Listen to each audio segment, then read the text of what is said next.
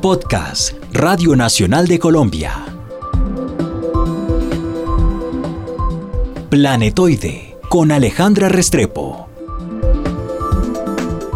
La música es un camino lleno de retos hacia su sonido final.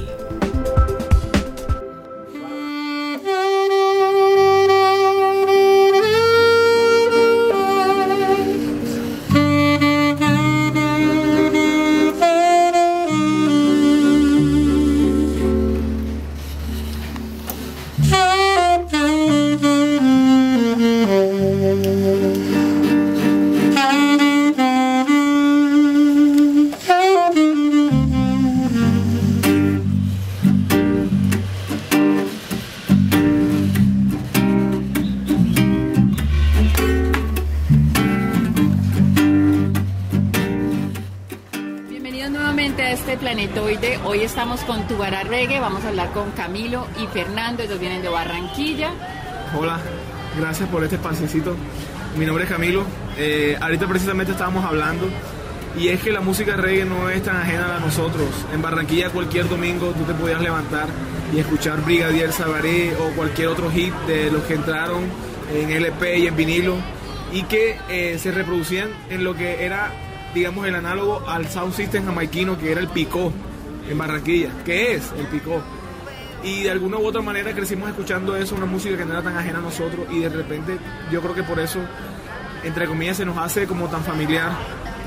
Y es música que cuenta la verdad, es música que habla de lo que somos, somos personas totalmente normales, que hemos tenido problemas económicos, que hemos tenido, hemos pasado por las duras y por las maduras que hemos sufrido y, la, sinceridad en la música se ha visto reflejada de esa manera, que la gente se ha sentido como muy conectada con la música, los arreglos han sido muy naturales, no se ha pretendido eh, cosas, digamos, utópicas, se ha sido muy real, se ha sido muy honesto, se ha sido muy ligero, se ha sido muy contundente.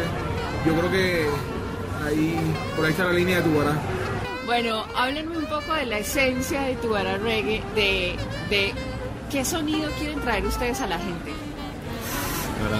Yo creo que eso hace parte de lo que, de lo que comentaba Cami, es la reinterpretación del contexto, musicalmente hablando, porque está ese, esa zona ahí que, las Antillas y el Caribe insular está cerca, y si bien no es lo mismo, ahí estamos muy pegaditos y, se recoge algo, entonces de, todo eso que, recogimos y de, que vivimos, de que uno se monta el bus para la universidad en Barranquilla y está traqueando el vallenato aquel, de que vas a la troja y estás en salsa y que estás en el barrio y que el pico. Entonces, la idea es es realmente eso, es, mostrar el diario musical del, pelado de allá. Nosotros yo creo que simplemente estamos siguiendo la, fluidez ahí del río. Vamos con el río, o sea, va al ritmo, o sea, estamos ahí en la retroalimentación todo el tiempo, la ciudad nos da el sonido nosotros estamos ahí. Ya lo que escuché esto, y los, los ensayos son eso. antes, antes de cada ensayo siempre escoger y tocar la mudana de Evangelio un ratito, mamar gallo, cantar el guito, versear, bailar. Bueno, ahora sí vamos a ensayar. Y de eso sale, sale mucho el sonido de tu y es eso, es como la retroalimentación con Barranquilla.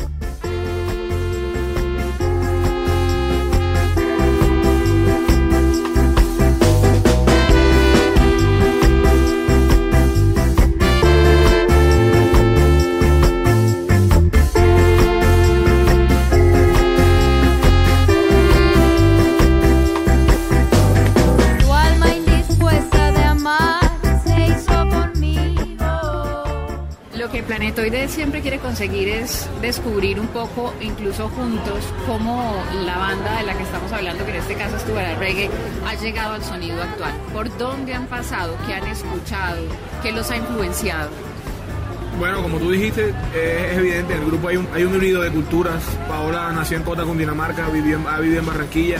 Él nació en Bucaramanga, vivió en Barranquilla. Yo nací en Barranquilla, he en Barranquilla. Hay un pelado que es de un, de un pueblo Luna, que es de Polo Nuevo, de un pueblo de, digamos, del, del, sur del Atlántico, donde los pueblos del Atlántico tienen mucho potencial en música. Y digamos que ha sido un proceso eh, de búsqueda continua. Ninguna canción suena igual hoy a lo que va a sonar mañana. Y como dijo Fernando, es una búsqueda realmente de tratar de, ser eh, sinceros con las ideas y con las emociones que surgen al momento de las canciones. Te pongo el ejemplo, Tu alma es una canción que surge en una madrugada, sin nada, o sea, es una canción que surge de la nada, de una historia, una melodía. y que de repente se convierte en una idea colectiva, en una creación colectiva. Yo digo, yo tengo esta letra, tengo esta melodía, hagámosla. Y surge en un momentico, surge en una cuestión de nada. Y mira por dónde va la cosa.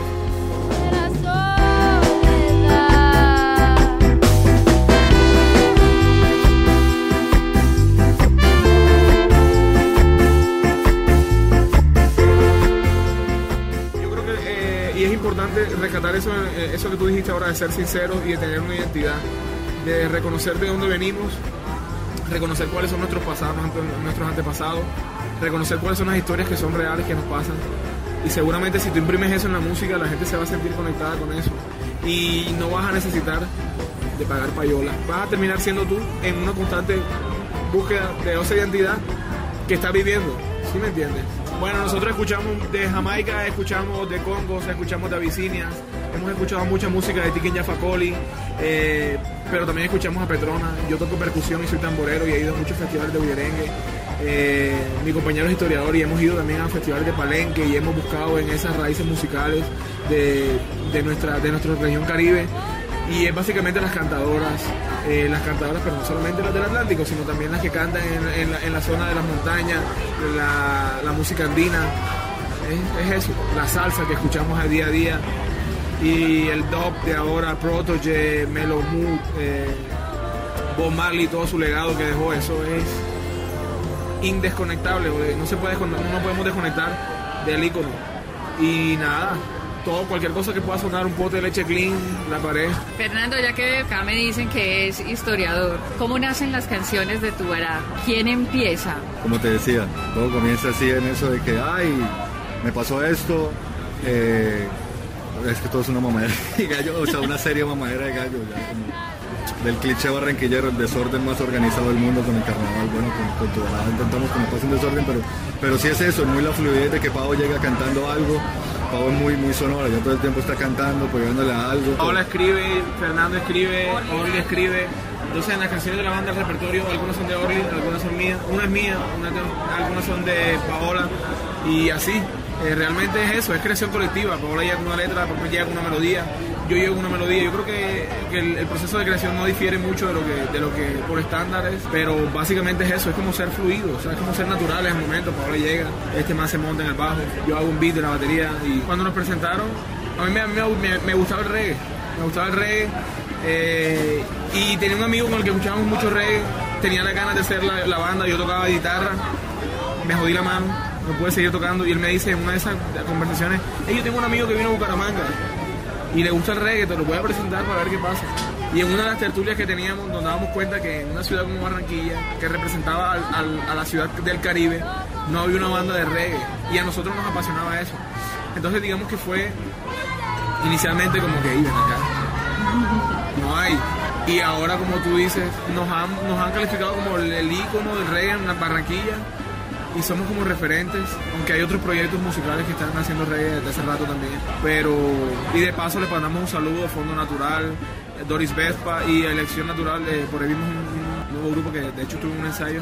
Eh, hay Gemi, hay, una, hay unos, varios representantes, Gemima Bodeal que está haciendo dancehall y reggae, eh, José Revimba con Celito Drive que también, estamos, que también hace, hace reggae también.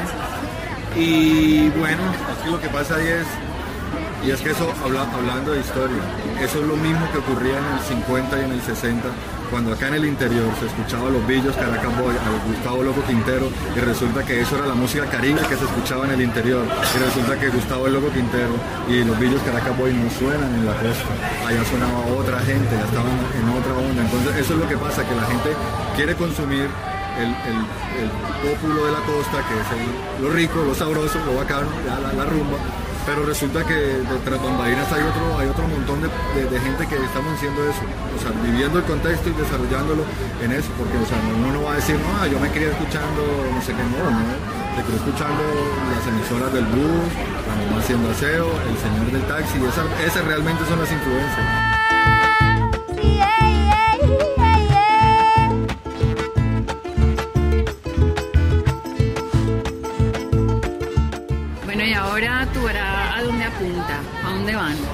Ya hicimos varias cosas en Barranquilla, eh, estuvimos tocando en muchas partes.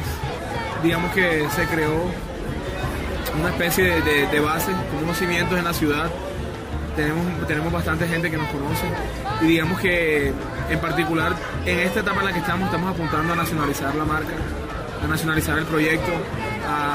por ahí tenemos también gracias al internet y a todas estas digamos nuevas maneras de distribución de la música hemos conseguido llegar a países como Perú, como México. Entonces estamos apuntando como a ese mercado latinoamericano, siempre teniendo los pies en Colombia, porque sabemos que en Colombia nos falta mucho por recorrer. Entonces, digamos que en Barranquilla hicimos una pausa y estamos visionados como recorrer los festivales que hay en el país. Y bueno, ya por ahí tenemos alguito, como ah, alguito por fuera del país que está como por concretar, pero básicamente es eso, público habla hispana, gente eh, que, se, que se conecte con la banda en Colombia, en Sudamérica. Eh, faltó, ahí faltó algo de las influencias, se nos faltó los cafres, los Cadillacs, ah, claro, los pericos, claro, cultura, claro, Argentina. Claro, ellos, ellos trim, ah, mi respeto. Claro. Bueno, eh, hay algo que me parece muy importante y es la estética de la voz de Paola. ¿Cierto? Tú, tú ves la banda y digamos que es un backing band muy roots, sí, con elementos y collages folclóricos. Pero la voz de Paola, el contenido de las líricas de ellos que son absolutamente digeribles pero profundas, hacen de esto un reggae con un espectro muy amplio hacia el pop. ¿Cierto? O sea, yo me puedo abrir al rock, pop, reggae, toda la bolsa de sonidos. Entonces creo que Tubara tiene ahí un potencial muy grande para llegarle a unos oídos que no solamente quieren oír ese roots reggae teniendo esa base que es absolutamente competente ante un oído jamaiquino, ¿cierto? Entonces, Paola, su voz y su estética hacen también un sello de identidad de Tubara. Vamos por el mar, mojate los pies, pero ja. Pero, ojo, ¿sí me entiendes? Sí. in helicóptero. Un saludo para el Planetoide para toda la Radio Nacional de Colombia por abrirnos las puertas. Muchas gracias, de verdad. Siempre escuchábamos Radio Nacional y siempre lo veíamos todo muy lejos. Y de verdad nos metimos al mar y estamos soñando, pero con los pies en la tierra, de verdad.